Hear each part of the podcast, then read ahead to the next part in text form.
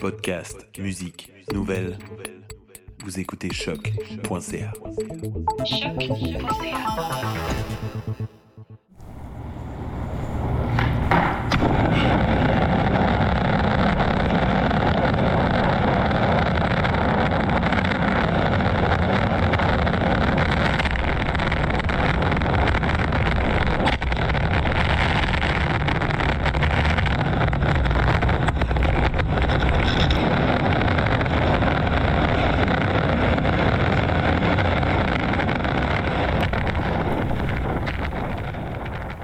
vient tout juste d'entendre un extrait de l'œuvre Texturologie vibratoire de Max Boutin qu'on reçoit en compagnie de Caroline Saint-Laurent le temps d'une entrevue croisée. Bienvenue à tous les deux. Bonjour. Merci. Donc, euh, Max, je te voyais prendre beaucoup de notes tantôt quand il était question de, de l'OAM. Peut-être c'est quelque Ouais, chose non, qui va t'aider avec ta pratique. Euh, c'est très inspirant. En fait, je fais beaucoup de liens avec euh, la pratique du skate euh, Ouais. finalement. euh. Justement, peux-tu nous décrire euh, brièvement ce qu'on vient d'entendre?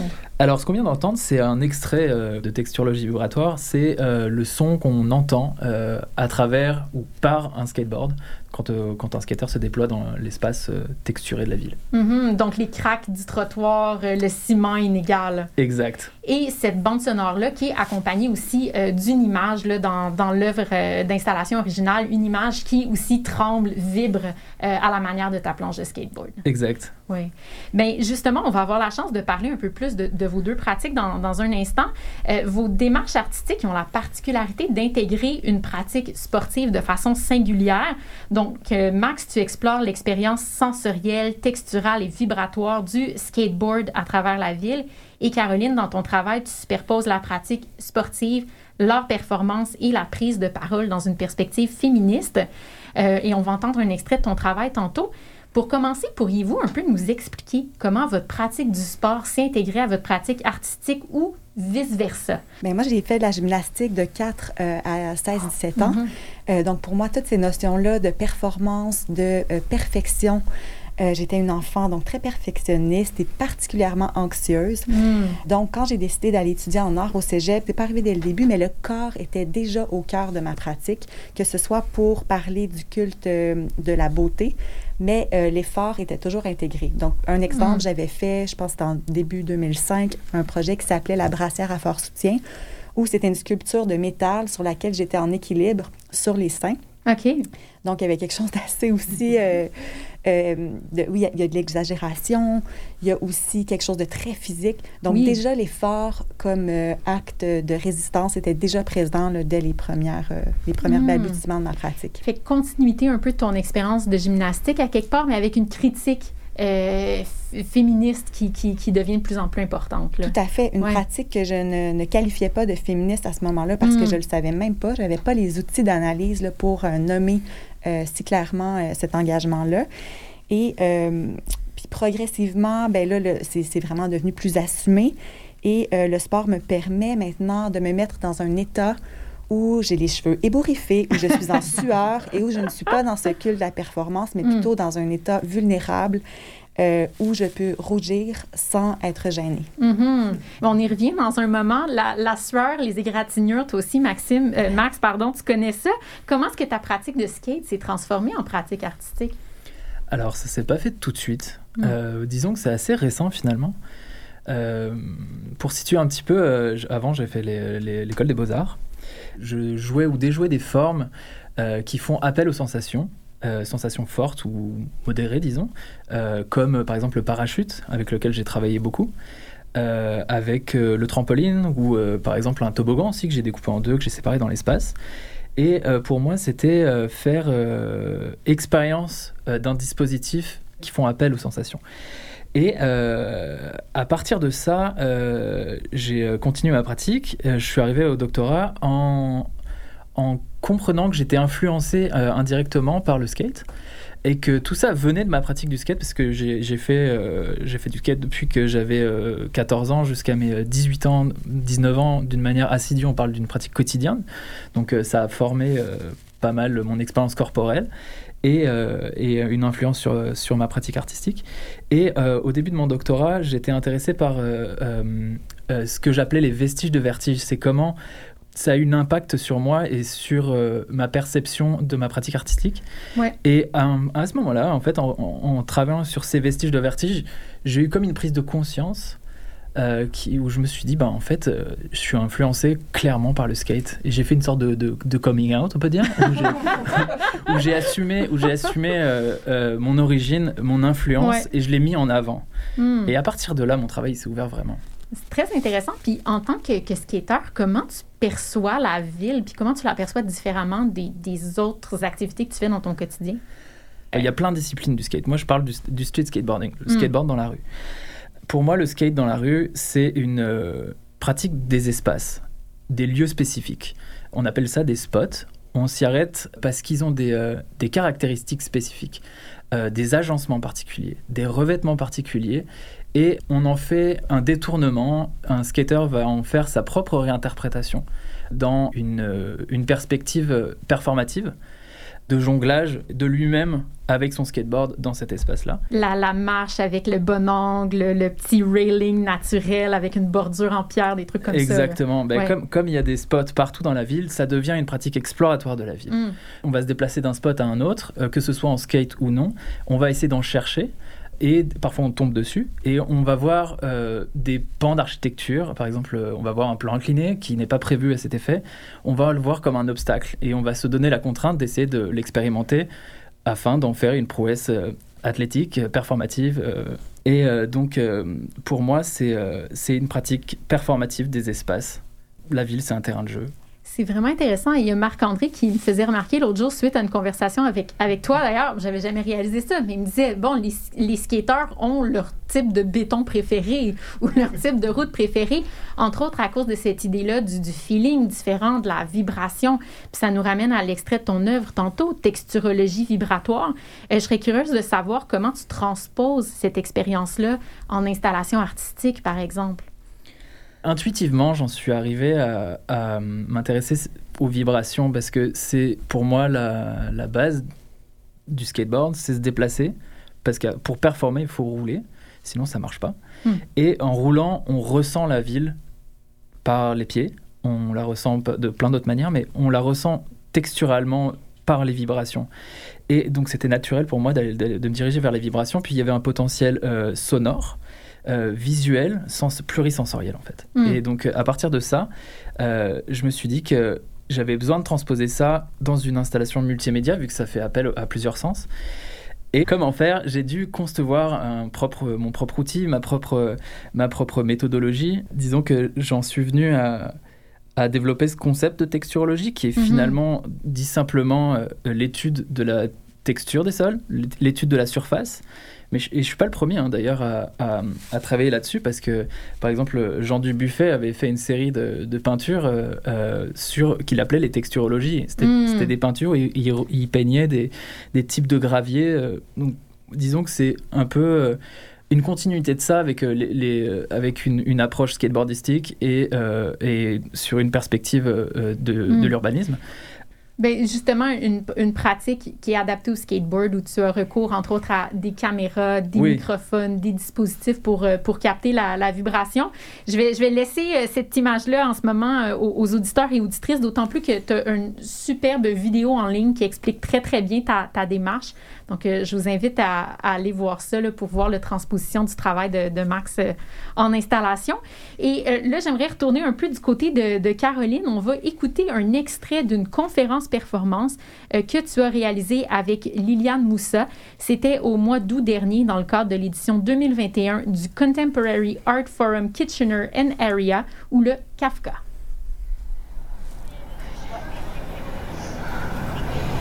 Women are represented in less than 5% of all Canadian written and visual media related to sports.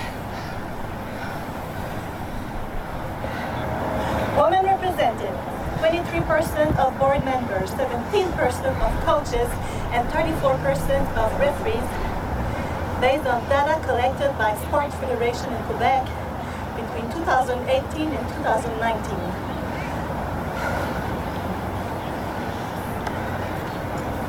Guylaine Demers and her team of researchers analyzed three years of language used by sportscasters to describe athletes. Men were mostly called tall, strong, brilliant, brave, and aggressive.